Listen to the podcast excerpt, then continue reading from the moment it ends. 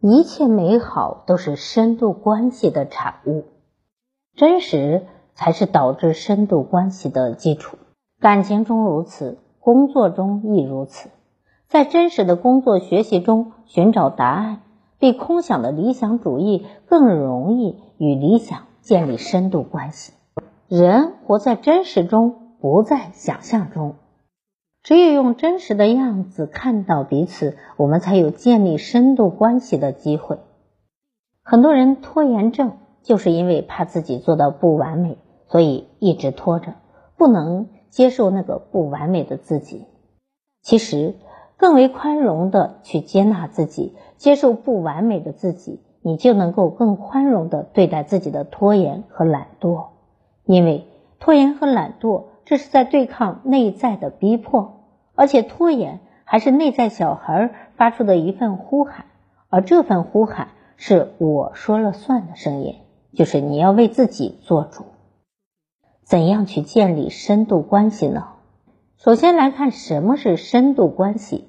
深度关系可以发生在万事万物之中，当然也可以发生在你和一个很重要的人之中，与这个重要的人建立起深度的连接。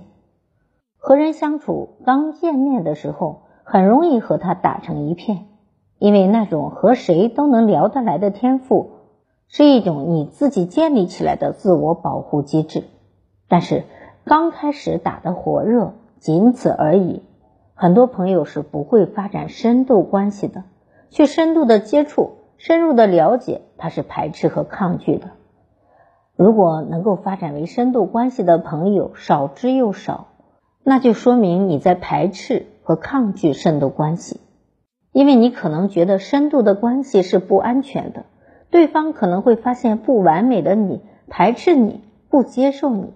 所以，想建立起深度关系，首先你要接纳不完美的自己，你需要用真实的自己和对方去交往，而不是表演一个对方可能接受的自己。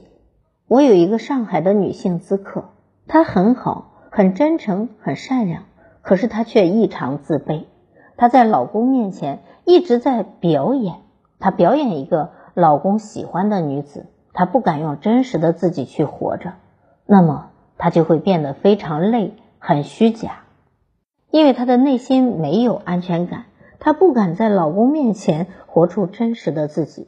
那么在我的鼓励下，我就让他一点一点的展露自己。其实。你的老公肯定爱真实的你，他不爱那个虚假的你。用真实的自己活着，才能够跟老公建立起真正的深度关系，你的生活也才能够真正的走向自由和放松。好，我是心理咨询师张霞，关注我，咨询我，帮您成为更好的人。